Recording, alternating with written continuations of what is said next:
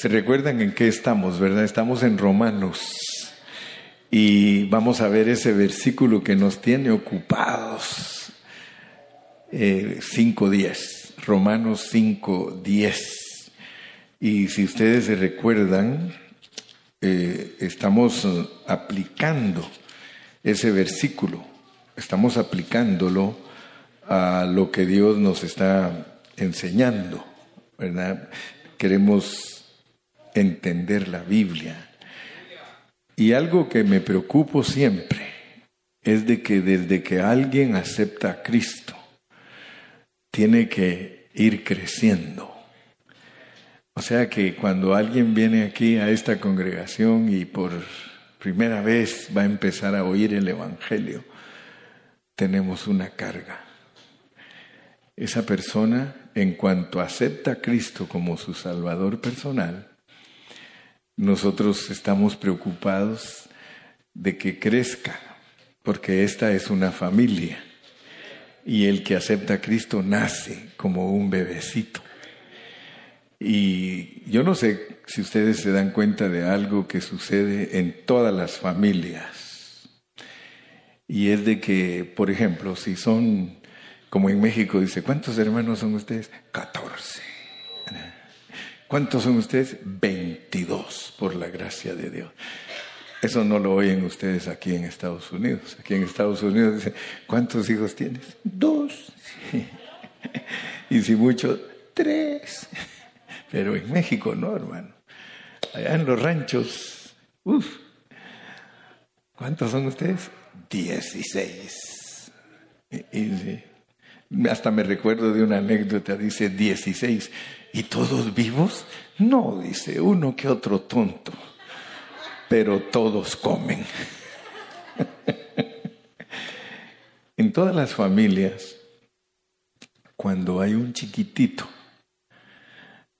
toda la atención se va para ese chiquito. O sea, pues si son, póngale que son diez hermanos y a uno de esos diez hermanos le nace un chiquito y se reúne toda la familia, ese chiquito es el que se lleva toda la atención de todos. Por eso es que hasta dice uno, nació otro, ya le quitan la corona a ese y viene otro nuevito. Pues así es la familia de Cristo. Cuando nace alguien entre nosotros, nosotros tenemos que ponerle mucha atención, cuidarlo, que crezca, que se desarrolle, porque sería muy triste que los niñitos nuestros se quedaran enanitos o se queden chiquitos.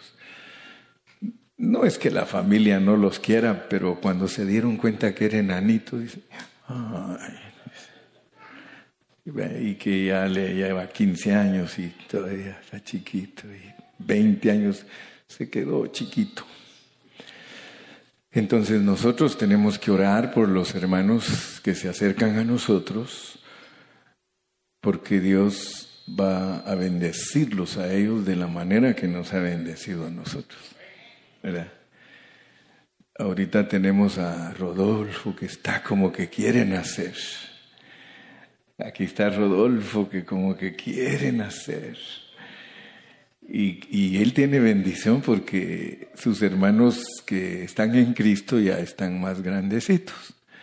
Entonces yo me imagino al Dani, el Dani ha de decir, cuando nazca Rodolfito, qué alegre va a ser porque le vamos a cargar de la mano para que aprenda a dar sus pasitos. ¿Verdad? Y entonces estamos orando para que Rodolfo uno de estos días le dé su corazón a Cristo sin reservas y que le diga, Señor, aquí estoy. Así que cuando estés listo, Rodolfo, solo nos avisas, nosotros oramos contigo, haces esa oración y atrás va a ir tu esposita. Aleluya.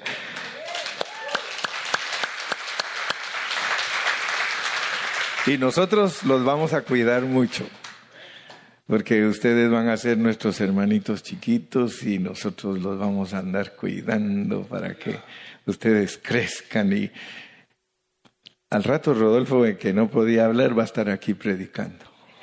No, así, así sucede, hermano. Yo he conocido hermanos que miedosos para hablar, ay, no, ni, me ponga, por favor. Y después dice, ¿cuándo me va a poner?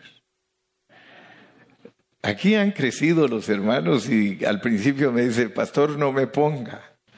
Y después me dice, pastor, ¿y cuándo me va a poner? Porque ya ahora ya puedo hablar. Si uno aprende a hablar conforme uno va amando al Señor. Y uno aprende a amar al Señor de una manera extraordinaria. Llega un momento que esos cantos que ustedes ven ahí se hacen tan profundos de uno que uno dice, Señor, yo te canto, te alabo, te adoro, hasta quisiera volverse uno poeta. Los salmistas lo inspiran a uno porque ellos se inspiraban hablando de Dios. Y así le pasa a uno de cristiano, que empieza a enamorarse de Dios por medio de la Biblia, porque solo la Biblia es la que hace que uno se enamore de Dios, porque lo va conociendo y le va revelando Dios a uno todo lo que Él tiene para uno. Entonces ahorita la clase es para todos, todos vamos a gozarnos de esta palabra porque la palabra es para todos. Y llega allí al corazón de ustedes conforme a la medida de ustedes. La dosis de la palabra es conforme ustedes la necesitan conforme el pastor la necesita, porque el pastor también, igual que usted, yo necesito ser alimentado también todos los días. La bendición es que yo me alimento más que ustedes porque a mí me toca hablarla. Pero ya cuando a ustedes les toca hablar, ustedes también se alimentan.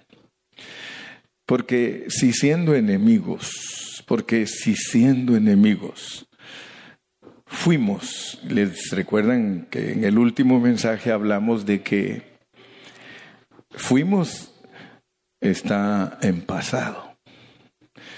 Allá en el rancho dice, fuimos, fuimos, pero es lo mismo. Fuimos y fuimos es lo mismo.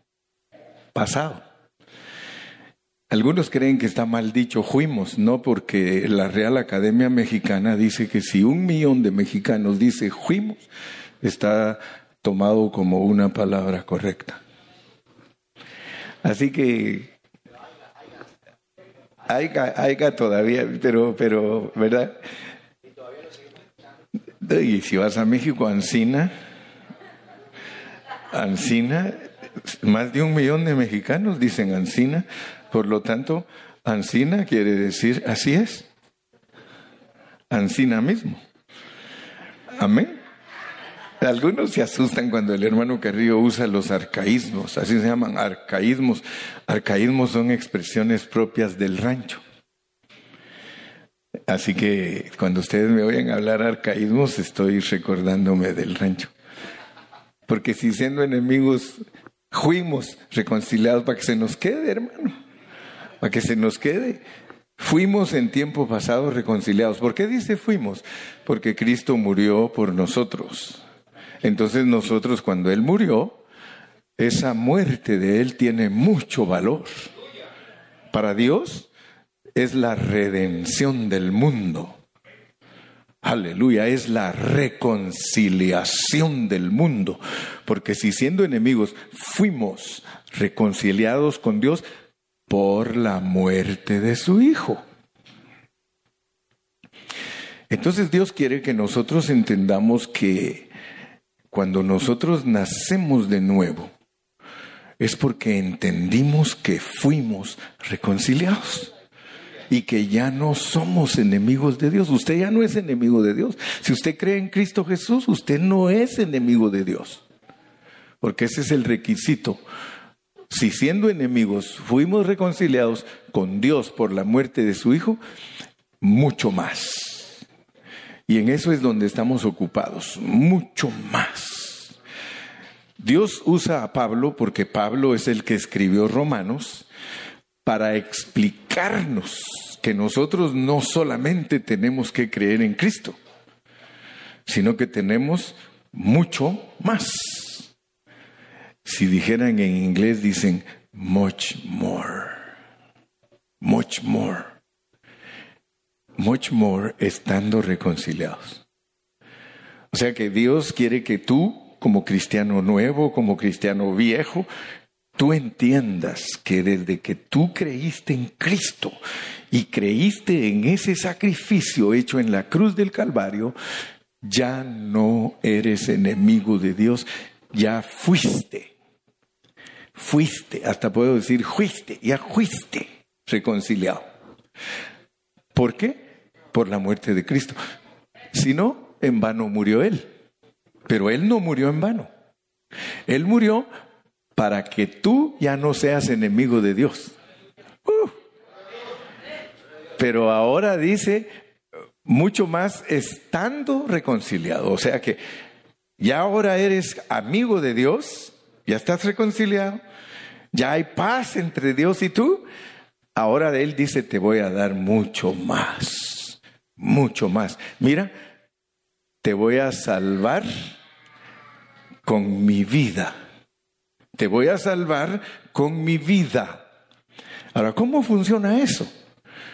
Por un lado tenemos la muerte de Cristo, la cruz. Pero por el otro lado tenemos la resurrección de Cristo. Mire, si Cristo nunca hubiera resucitado, nosotros no estuviéramos aquí. Porque estaríamos bien contentos en nuestra casa y dijéramos, bueno, ya acepté a Cristo, ya no hay nada que hacer. Pero Él dice que él quiere hacer mucho más a través de nosotros y con nosotros y por nosotros. Quiere salvarnos por su vida. Entonces, hablamos la semana pasada de que cuando Adán pecó, porque todo el problema es el pecado de Adán. Muchas personas no entienden que todo el problema es el pecado de Adán. Cuando él pecó, echó a perder todo. Echó a perder todo. Pecó Adán y se echó a perder todo, todo, todo.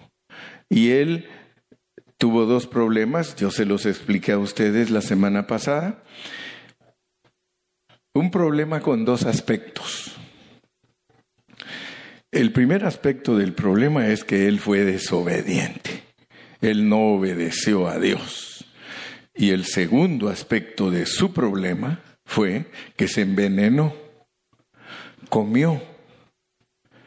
Por eso Dios pone la... Cuando ustedes leen la Biblia es muy importante que ustedes se den cuenta que Dios usa antropomorfismos. Yo siempre explico lo que hablo, no se preocupen, por eso usted puede aprender. Antros es hombre y formismos es formas de hombre. Dios usa formas de hombre para hablar con nosotros, para ayudarnos a entender una realidad espiritual. Porque todo lo del cristiano es espiritual.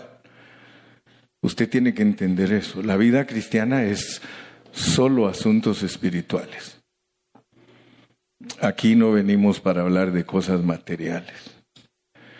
Por eso cuando alguien solo nos predica que debemos de tener dinero, que debemos de tener buenos carros, que debemos tener buenas casas, nos está engañando.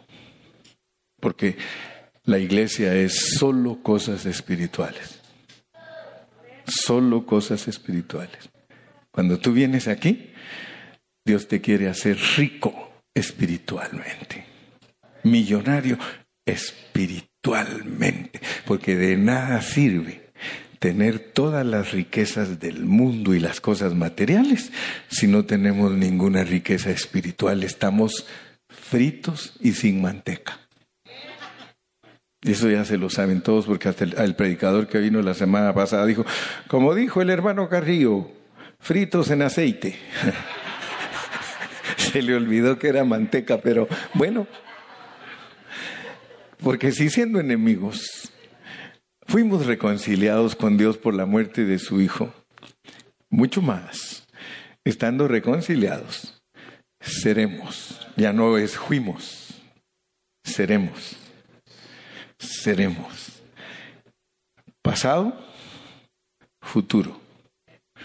En el futuro, desde que Cristo resucitó. Por eso es importante ponerle atención a la resurrección de Cristo. Porque cuando Él resucitó, Él proveyó, proveyó algo para nosotros. Y ustedes se van a dar cuenta que hay mucha gente que no sabe estudiar la Biblia. Por eso la carga del hermano Carrillo es que la estudiemos bien. La clave para entender la Biblia, recuérdense siempre, se llama contexto. Contexto. Si ustedes quieren aprender bien la Biblia desde chiquititos, desde que Cristo los salva y van a crecer normal, tienen que aprender a estudiar la Biblia bajo contexto. Que un versículo es explicado con los siguientes versículos. Con los siguientes versículos. Eso se llama estudiar la Biblia bajo contexto. No necesitan que ninguno les enseñe, solo ustedes leen y lo ponen, lo unen y ustedes mismos descubren lo que Dios quiere decir. Eso es lo que no tienen muchos maestros. Eso se llama hermenéutica. Es una ciencia que sirve para interpretar la Biblia correctamente. No se necesita ser sacerdote católico, no se necesita ser licenciado, abogado, un hombre intelectual para entender la Biblia, ¿no? Con solo que sepa leer y escribir. Por eso Dios escogió a Pedro, de pocas letras, un pescador sencillo. Hoy día la gente, los doctores nos complican la vida. Ellos dicen, es que la teología dice esto y esto y esto. Y, y todos nosotros, oh sí, qué bueno que está ha estudiado. Pedro. Pedro era un pescador. Pedro era un hombre rústico. Pedro e, era un hombre... Imagínese usted ahí en, el, en, en la playa se mantenía con Juan. A Juan nos lo ponen que siempre está remendando las redes y Pedro platicando con él con una su espada vieja. ¿Sí? Los dos eran celosos de las cosas de Dios. ¿Eh? ¿Se recuerdan ustedes que un día quisieron agarrar al Señor Jesús y que hizo Pedro? Sacó su, su espadita toda mohosa, porque ni la usaba, y le tira un sablazo al soldado y, y el soldado, y él le tiró a volarle la cabeza. Pero el soldado se hizo así y le arrancó la oreja. ¿Eh?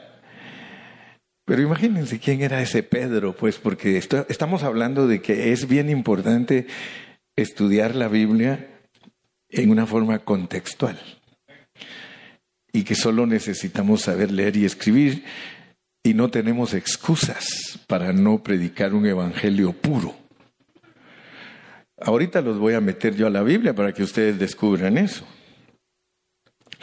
Para mostrarles que Dios proveyó algo cuando el hombre creyó en que Cristo murió en la cruz para redimirlo y reconciliarlo. Miren lo que pasó con el Cristo resucitado, porque usted debe de aprender que el Cristo sin resucitar, Él se movió aquí en la tierra, ese Cristo sin resucitar 30 años anduvo caminando aquí en la tierra, era bien sabio, platicaba con toda la gente. Una vez lo acusaron porque se puso y se tomó un traguito con uno de los conciudadanos y dijeron, hmm, ya vieron, es mentira que es profeta, es pecador igual que todos los demás. Sin embargo, ese Señor Jesucristo que caminó 30 años sin hacer milagros, sin echar fuera demonios, Él solo vivió sus primeros 30 años como un hombre que tenía la vida de Dios dentro de Él. Nada menos dice la Biblia que era el unigénito hijo de Dios. Y cuando la Biblia nos dice que Él era el unigénito hijo de Dios, nos está diciendo que es Dios, porque es unigénito. Si ustedes examinan esa palabra, unigene, ¿qué son los genes? Él solo tenía un gene, era unigénito. No había nadie como él. Él era Dios hecho hombre. Pero él, en, su, en sus 30 años, nunca le trató de demostrar a nadie. Nunca. ¿Quién era él? Si ustedes se hubieran juntado con él desde chiquito, él hubiera jugado con ustedes como niños. Si ustedes hubieran conocido a Jesús como un niñito, lo que sí era era un niño muy especial, porque en el tiempo de Jesús los judíos iban a las fiestas que hacían los judíos y un día se les perdió a sus papás. Y los papás estaban preocupados, ¿y dónde está el niño? Porque el niño de 12 años preocupa al papá y a la mamá.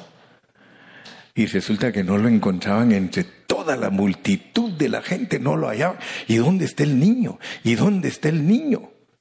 Imagínense ustedes cuando lo encontraron sus papás y les dicen, niño, ¿por qué nos hace esto? ¿Por qué nos preocupa? Y él les contesta, en los negocios de mi padre me conviene estar. Y entonces el papá y la mamá se rascaban la cabeza. Porque José haber dicho, pero si, si yo soy su padre, ¿y en qué negocios míos anda este? De seguro anda haciendo contratos para que les haga muebles a la gente.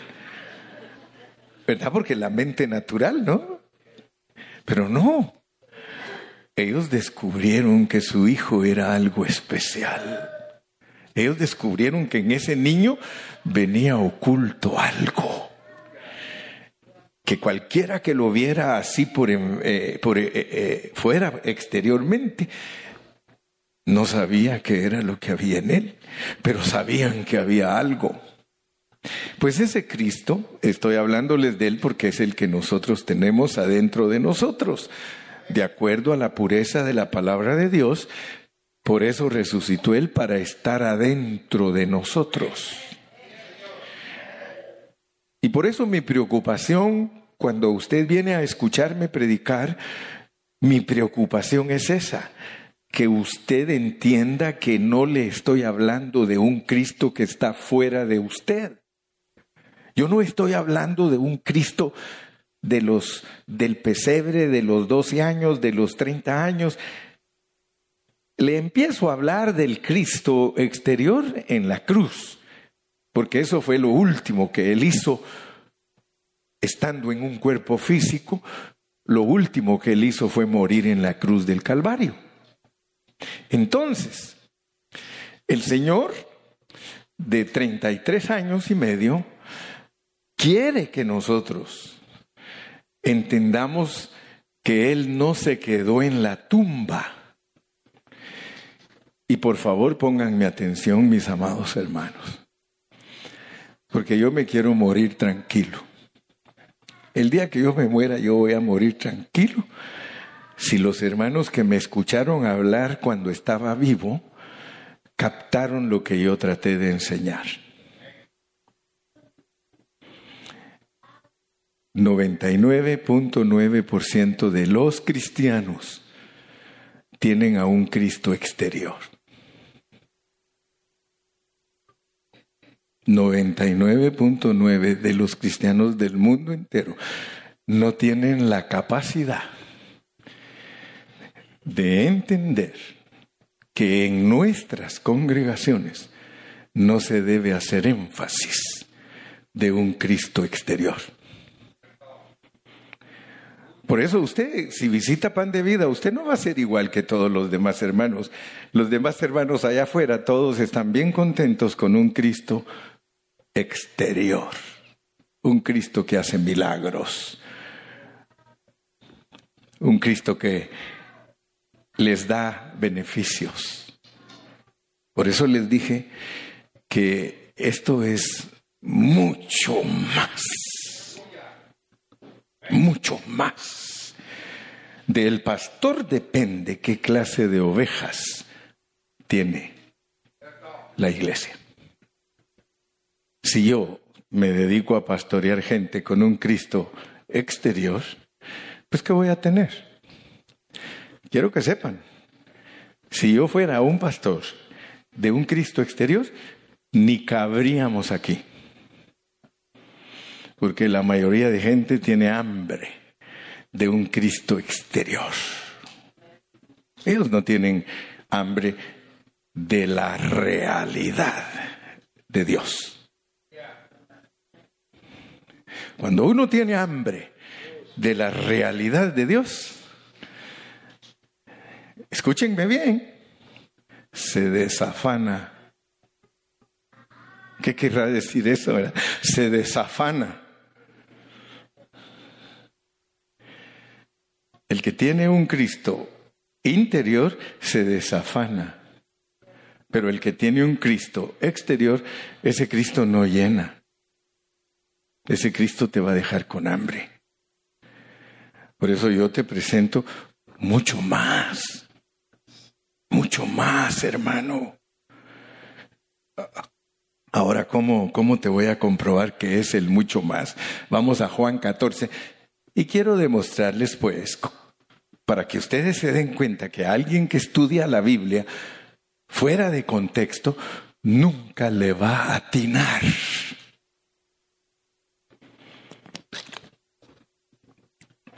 Juan 14, 1. ¿Tú le quieres atinar? Ah, yo, di que sí, cuatro. ¿Tú le quieres atinar? Yo le quiero atinar. Estaba Jesús físico, estaba Jesús físico, ahí no había ido a la cruz del Calvario, estaba con sus discípulos y miren lo que les dice. Y por eso él se frustraba, porque él les decía cosas para que ellos las entendieran espiritualmente, pero ellos no las entendían espiritualmente, ellos las entendían físicamente.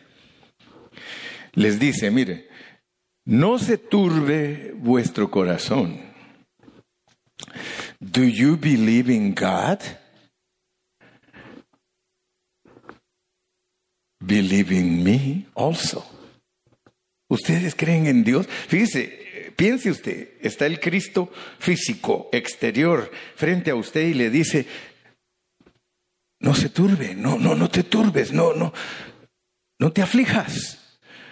¿Crees en Dios? Creed también en mí. Creed también en mí. Si ustedes creen en Dios, crean también en mí. Y miren lo que les dice, versículo 2. En la casa de mi padre muchas moradas hay. Si así no fuera, yo os lo hubiera dicho. Voy pues a preparar lugar para vosotros. Si nosotros no nos auxiliamos con la misma Biblia, nosotros vamos a decir que Cristo dijo otra cosa. Ahorita se los voy a comprobar que la gente creyó que dijo otra cosa. Leamos Mateo y vamos a regresar a Juan 14.2 porque estamos aprendiendo a interpretar la Biblia bajo contexto para que nadie nos engañe. Vamos a Mateo capítulo 13 Sí. Mateo 13 y versículo 34. Mateo 13, 34 y luego regresamos otra vez a Juan 14, 2. Yo quiero que hablemos del Cristo que está dentro de nosotros, porque a eso es lo que quiero llevarlos, pero, pero, pero para que ustedes me crean que ustedes tienen a Cristo adentro de ustedes, yo tengo que comprobárselos con la Biblia. Todo esto habló Jesús por parábolas a la gente. Ok. Una cosa que todos ustedes deben saber es que Jesús hablaba solo en parábolas. Cada vez que él hablaba, el que no le ponía atención a lo que estaba hablando, no lo podía traducir. Hay que traducir lo que él dice. ¿Por qué? Porque él habla en parábolas a la gente y sin parábolas no les hablaba. O sea que si ustedes querían hablar con Jesús, fíjense cómo era él. Él no era igual que nosotros. ¿Cómo estás Jesús? Por aquí pasándola. Jesús nunca te iba a contestar hacia ti. Cuando alguien hablaba con Jesús, le dice, Jesús, ya viste que tus discípulos hoy es día sábado y están cortando espigas en el campo y se las están comiendo. Y él ¿Qué esperaban ellos que le contestara? Que les contestara. Oh, es cierto, somos judíos y tenemos que guardar el sábado. ¿Qué pasa con ustedes, muchachos? Si el sábado no se puede quebrantar. Eso querían ellos que les dijera él.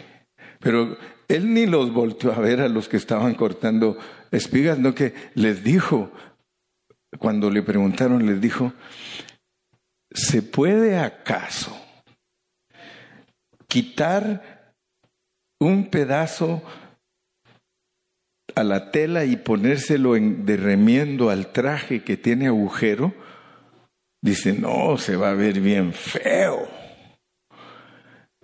Fíjense lo que les contestó. Y entonces el que no sabe parábolas, no sabe qué les contestó. Les está diciendo, miren, el Antiguo Testamento es un traje que tiene agujero. Yo soy una tela nueva.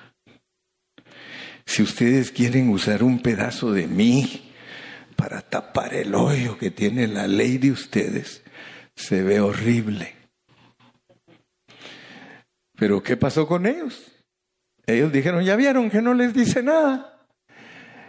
Ya vieron que no es un verdadero judío. Si fuera un verdadero judío, los hubiera exhortado y les hubiera dicho que no pueden quebrantar el sábado. ¿Qué estaba diciendo Jesús? Jesús estaba diciendo, don't worry if they break the law. Don't worry because I am a new dress. Lo mío no tiene nada que ver con lo viejo. Por eso vine yo para cumplir lo que ustedes no pueden cumplir y voy a morir porque lo que ustedes no pueden hacer los mata. Que me mate a mí, aunque sí lo puedo hacer, y yo los voy a salvar a ustedes.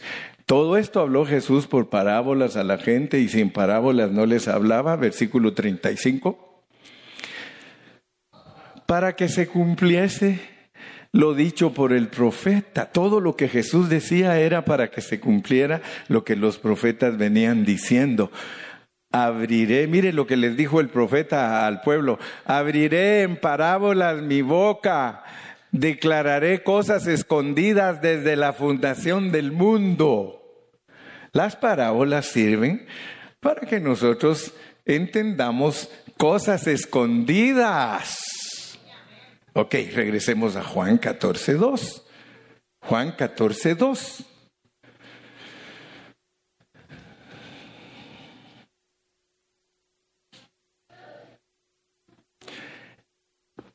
En la casa de mi padre. Es parábola. Es parábola. Él ahora va a hablar en parábola. Y dice, hey, atención. ¿Creen en Dios? crean también en mí. En la casa de mi padre muchas moradas hay. En la casa de mi padre muchas moradas hay. Si así no fuera, yo os lo hubiera dicho. Voy pues a preparar lugar para vosotros. Cuando la iglesia que no usa el contexto empieza a interpretar este pasaje, ellos dicen, Jesús les está diciendo a sus discípulos que en el cielo, fíjese lo que es no entender la Biblia. Y para que usted se asuste, el 99.9% de los hermanos cree que Jesús está diciendo que en el cielo hay casas.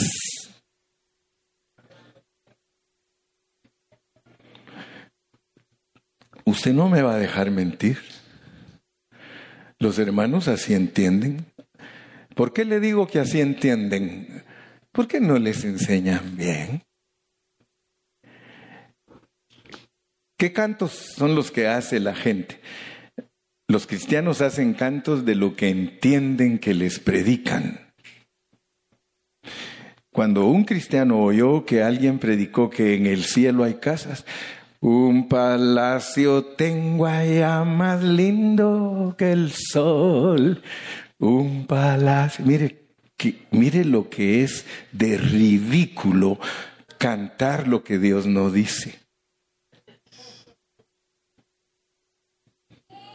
Aunque en esta vida no tengo riquezas, sé que allá en la gloria tengo mi mansión. Más allá del sol, más allá del sol yo tengo un hogar. Mire cómo engaña el que no sabe enseñar la Biblia. Esos hermanos vendieron millones de discos. ¿Usted cree que Dios se agrada? Dios no se agrada. Eso es ser negligentes a la interpretación de la palabra de Dios. El contexto nos va a decir qué es lo que está diciendo Jesús. Leamos el versículo 3 a ver si es cierto. Si me fuere y os prepararé lugar, vendré otra vez. Pero fíjense, como el Señor se fue al cielo, y Él dice que va a regresar, pero aquí no está hablando Aquí no está hablando de irse al cielo, hermanos. Ustedes van a usar bien el contexto y se van a dar cuenta que allí no está hablando de irse al cielo. Dice, si me fuere y os prepararé el lugar, vendré otra vez y os tomaré a mí mismo. Ay, hermanos, si no me explican, yo no sé qué quiso decir el Señor. Seamos honestos. Be honest. Be honest. Si usted oye al Señor decir eso y usted empieza a decir que el Señor está diciendo que Él se fue al cielo porque en el cielo tiene casas para nosotros y que se fue a prepararlas y que eso es lo que cree la gente y que Él va a regresar, pero el problema es que dice, yo os tomaré a mí mismo y os tomaré a mí mismo para que donde yo estoy vosotros también estéis y os tomaré a mí mismo. Fíjese lo que les está diciendo. Miren, miren, miren. Esto que les estoy hablando es una parábola, porque yo solo hablo en parábolas. Que yo me los tome a ustedes mismos quiere decir que ustedes van a entrar en mí. Ustedes van a entrar en mí. Y como ustedes van a entrar en mí, yo voy a entrar en ustedes. Y donde ustedes estén, voy a estar yo. Y donde esté yo, van a estar ustedes. Eso está diciendo él. Sigamos leyendo. Y sabéis a dónde voy. Aquí está la, la parte más triste, hermano. Es que nosotros los cristianos modernos, al leer esa escritura, nos enseñaron que el Señor iba al cielo a prepararnos casitas para irnos a vivir al cielo. Y lo precioso es que los discípulos no eran tontos como muchos discípulos de hoy. Porque los discípulos de hoy creen que, Cristo les estaba diciendo que se iba a ir al cielo a hacerles casitas, pero los discípulos que estaban ahí con él no eran tontos porque sabían que les estaba hablando en parábola. Le dijo, él les dijo, ¿y sabéis a dónde voy? ¿Y sabéis el camino? Mire lo que ellos le contestaron, verso 5. Le dijo Tomás, no sabemos. ¿Por qué la iglesia no contestó junto con el discípulo para que no la engañaran?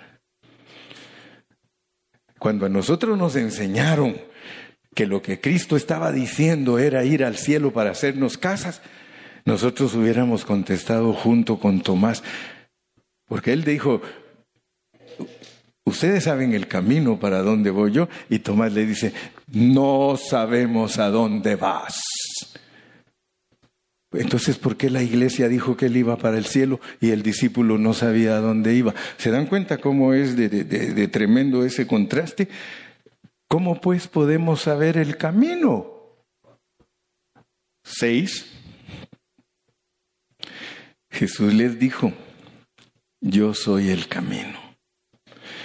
Yo les dije a ustedes que voy a ir al Padre, voy a ir al Padre.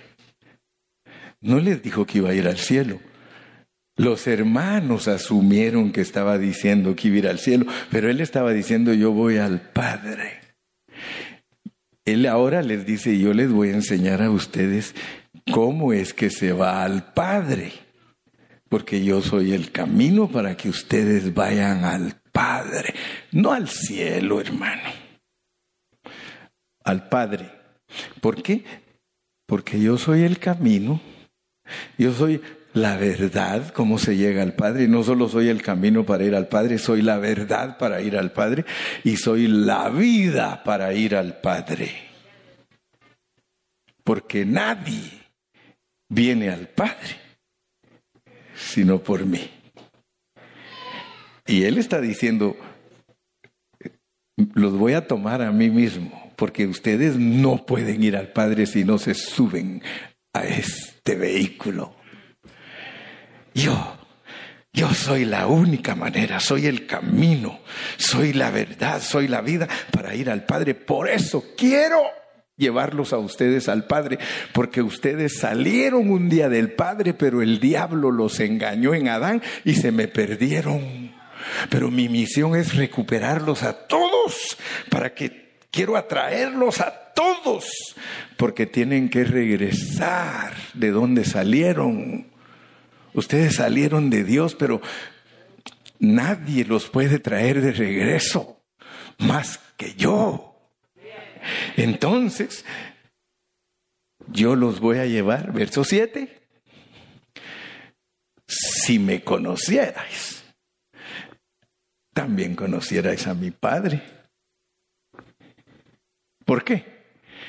Quiero que sepáis que desde ahorita ya lo conocéis y ya lo viste, pues. Era Él. Era Él. Ay, ¿verdad que rica la palabra?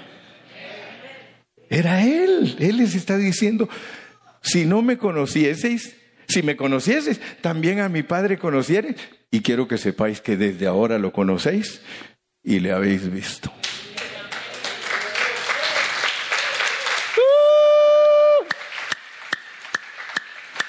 Hermanos, Qué triste, qué triste es que hayan grupos de millones de gente que enseñan todo lo contrario. Dicen Jesús no es Dios. Y Jesús está diciendo, yo soy Dios. Si me conocieseis, a mi Padre conocierais. Y desde ahora le conocéis y le habéis visto. Pero Él tiene para nosotros mucho más. Sigamos leyendo el 8. Felipe le dijo, porque el pobre Felipe se le dio vuelta la cabeza. Sí, cuando le dijo así, va el pobre había dicho, ¿what? Felipe, muéstranos al Padre y nos basta. Nada quería, ¿ah? nada quería, porque él, se turbó cuando le dijo, si me conocieseis a mi Padre conocierais. Miren qué pláticas las que tiene uno con Jesús, se dan cuenta que no son pláticas cualquiera. Se dan cuenta que no es enchilame otros tres y dame dos de sesos y tres de asada, por favor. No, hermano. Las pláticas con Cristo son serias. Determinan nuestra vida eterna. Determinan nuestro destino. Felipe, Señor, muéstranos al Padre y nos basta. Mire qué tremendo el nueve. Jesús le dijo,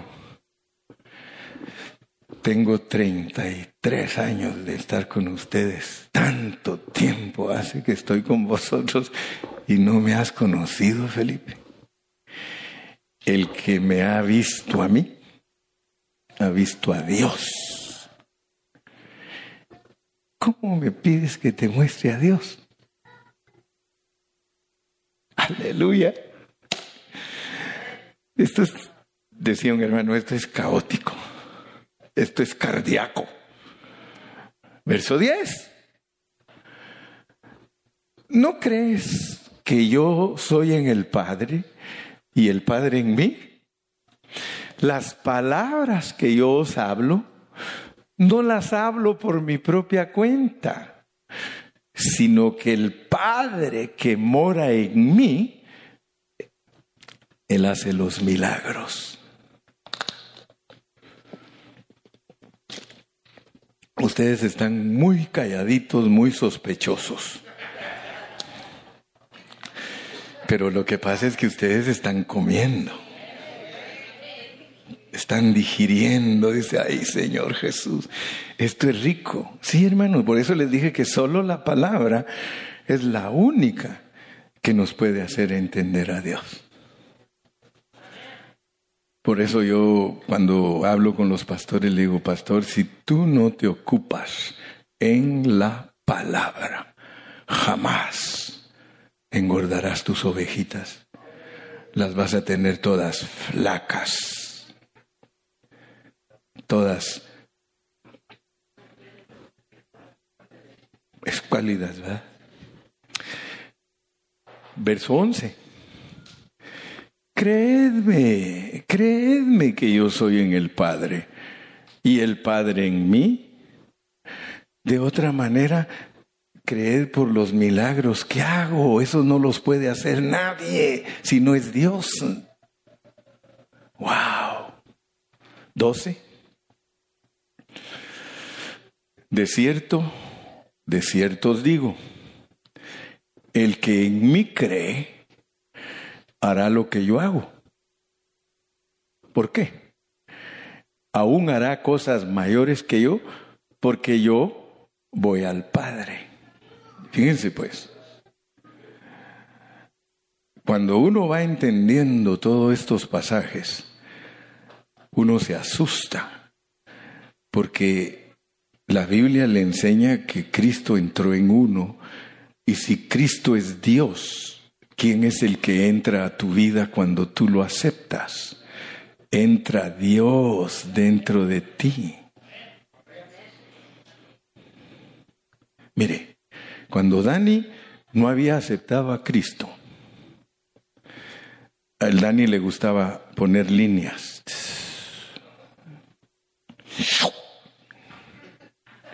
Porque él no tenía a Dios en su corazón.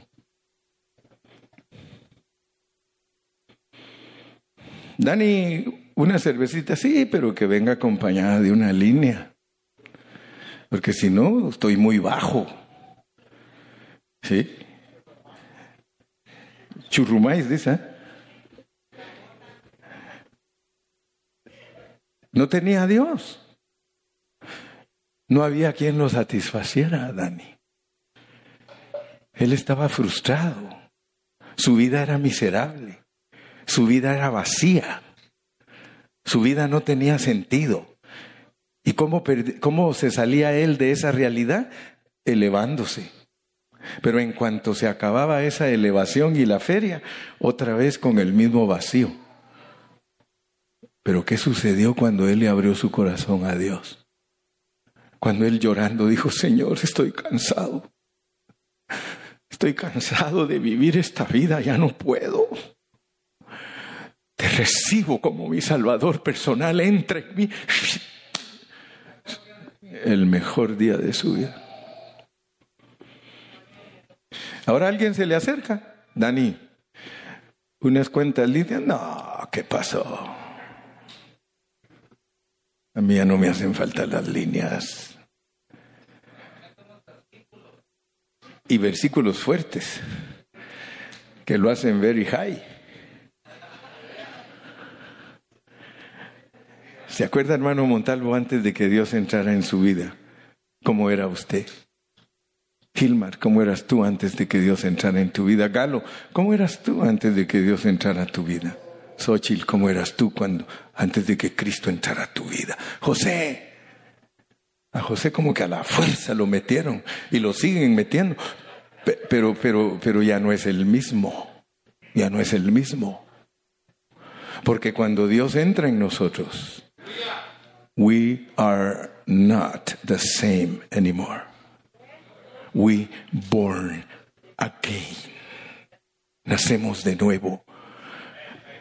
El que en mí cree, las obras que yo hago, ¿por qué? Porque Dios las va a hacer adentro de nosotros. Ahora te piden que ores por un enfermo. El que va a orar por ese enfermo no eres tú, es Dios.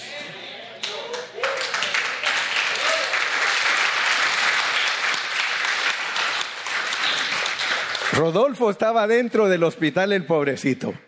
Perdonen que lo uso, pero es que es una bendición lo que Dios les dio. Fíjense, Rodolfo estaba en la cama, el doctor allá adentro decía, no hope, no hope, no más esperanza. Familia, alístense. Pero la familia tiene a Dios adentro de ellos. ¿Y qué decían ellos? Dios tiene la última palabra. Dios tiene la última palabra. ¿Y qué decía Dios? Voy a orar por él. A través de Dani, a través de su familia, que ya son cristianos. ¿Quién oraba por Rodolfo? Rodolfo oraba por ti. Dios. Dios lloraba a través de tu familia diciendo, Señor, sánalo, Señor, levántalo, Señor. ¿Sí? Y Rodolfo ya estaba. Y de repente al día siguiente dice el doctor, no sabemos qué pasó, pero se detuvo. Ni siquiera les dice que ya mejoró, se detuvo. No hay esperanza, pero está estable. Otros dos días, doctor, ¿cómo va? Yo no sé qué están haciendo ustedes, pero ya subió, ya no bajó, ya subió. Otra semana más y Dios sigue orando por él. Muchos no lo creen, pero la Biblia dice que Jesucristo es el sumo sacerdote que está intercediendo por todo su pueblo. Y nosotros nos hacemos uno con Él porque aquí está con nosotros. Y el Señor ¿sabes qué? Como van las cosas, síganle haciendo. Yo no, y de ver a los doctores, muchos que no son cristianos, yo no sé qué están haciendo ustedes, la familia, pero algo bueno están haciendo. Síganlo, síganlo, síganlo, síganlo. Porque a él le conviene, al doctor no le gusta que se le mueran sus pacientes. ¿Saben ustedes que los, las personas más humanas que hay en la tierra son los doctores? Ellos no quieren que se le muera su paciente porque para ellos, mal doctor, Ah, pero para ellos si un doctor es capaz de que después de que ya le dijeron, Rodolfo, te vas a tu casa, el doctor ha dicho, ah, valió la pena ir a la universidad. Apliqué la medicina bien, bien, bien. ¿Y qué si es Dios el que está levantando a Rodolfo?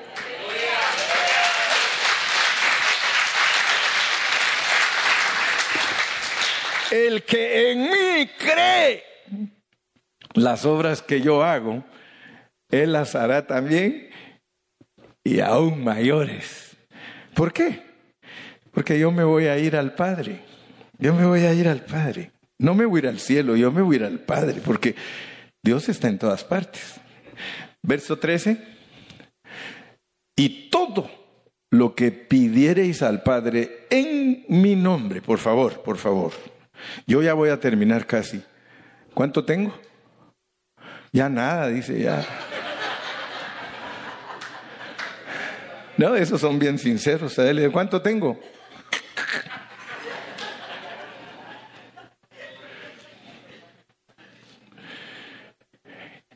Solo termino con este pensamiento. Cada vez que ustedes lean en la Biblia en mi nombre, en mi nombre, ustedes deben de entender lo que Dios está diciendo. Porque muchos creen que en la Biblia cuando Dios nos enseña que hagamos cosas en su nombre, creen que son fórmulas.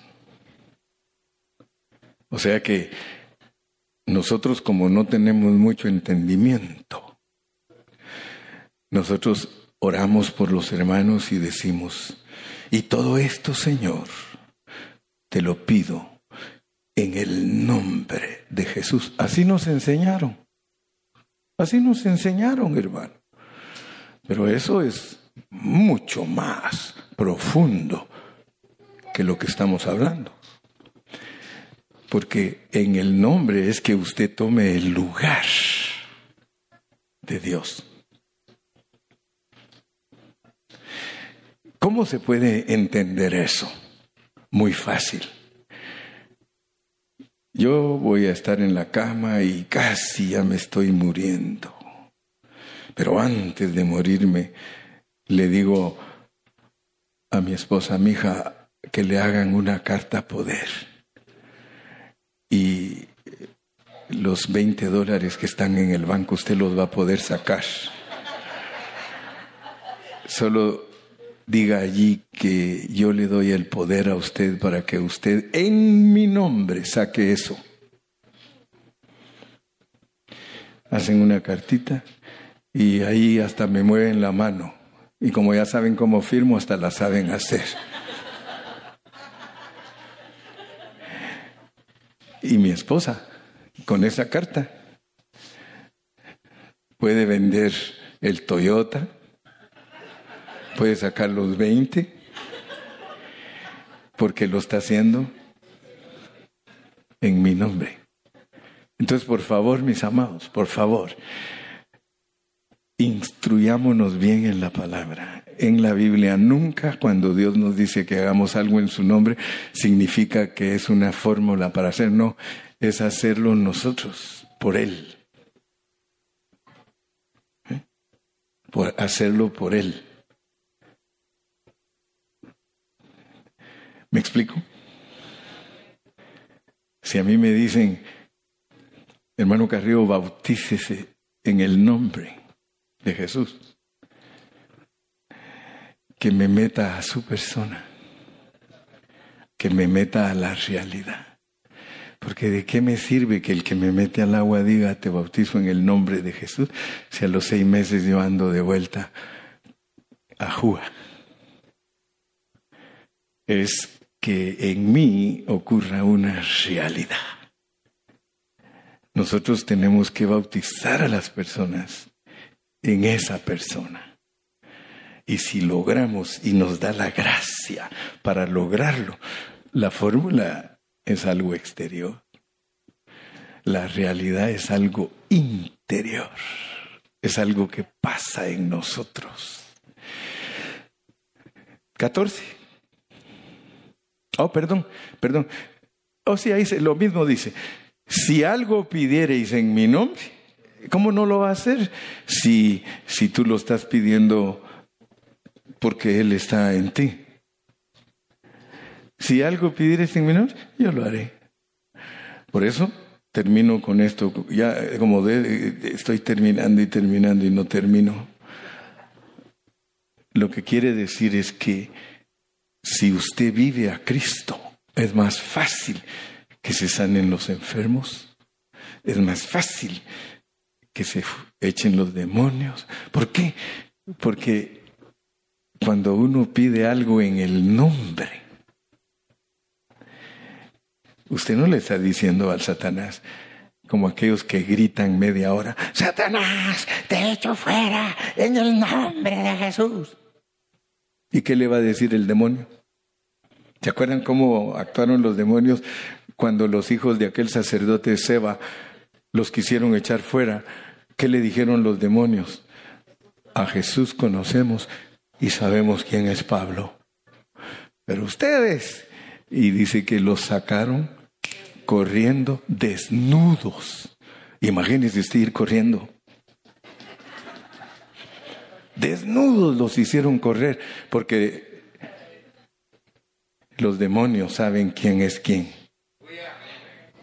Si algo pidieres en mi nombre, o sea, si, si verdaderamente Dios está formado en ti, yo lo haré. Entre más obedientes somos y más vivimos a Cristo, pedid y se os dará.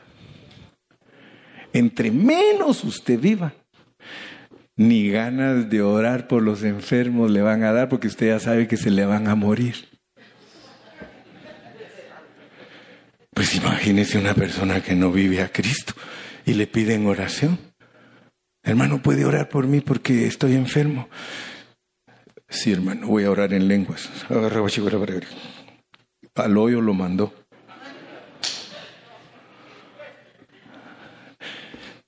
Si algo pidiereis en mi nombre, yo lo haré. Dios, a través de nosotros, puede hacer obras grandísimas. Vale la pena vivir a Cristo y miraremos milagros y maravillas. Entonces van a decir, no es, ¿cómo es que se llama el, el, no efecto inmune, mijam? Ah, es que me gusta que hace le quedó aquí asintomático. Asintomático. No es asintomática, hermano. Es que tú vives a Cristo. Y si vives a Cristo, Él va a decir, ¿para qué te voy a dar el virus si tú vives a Cristo? ¿Sabes qué? Yo quiero que tú seas mi testimonio. ¿Sí?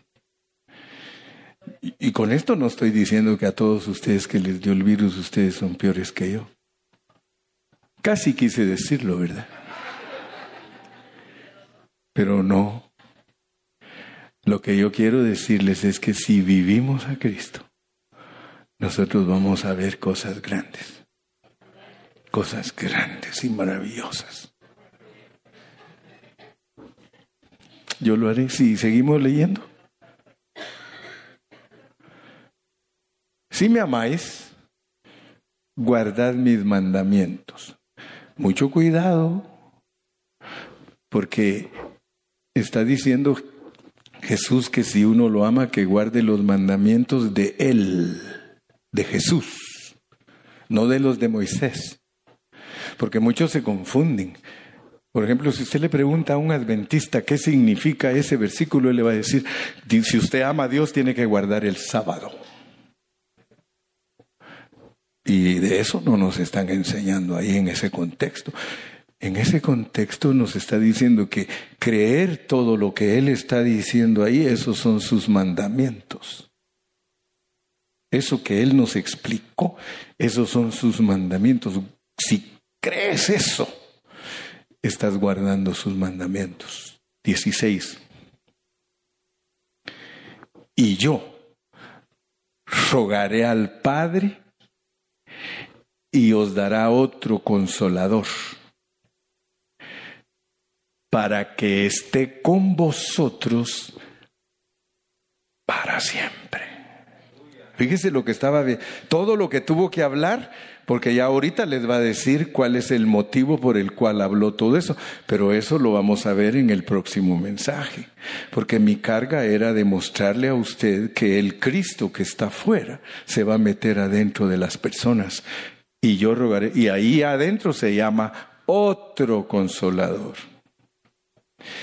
Él era el consolador estando vivo, pero Él ahora les va a hablar de Él en otra etapa. Se llama otro consolador para que esté con vosotros para siempre. ¡Uh! ¿Por qué les dijo esas palabras? ¿Por qué les dijo que el otro consolador iba a estar con ellos para siempre? Porque Él va a ir a la cruz. Él va a ir a la cruz. Ahorita, por eso dijo en el principio, si me fuere y os preparare lugar, vendré otra vez como el Espíritu Santo. El consolador es el Espíritu Santo. Entonces Él quiere que entendamos que todo lo que Él estaba tratando de darle a entender a sus discípulos era que Él iba a ir a morir a la cruz y regresar como el Espíritu Santo para estar con ellos para siempre.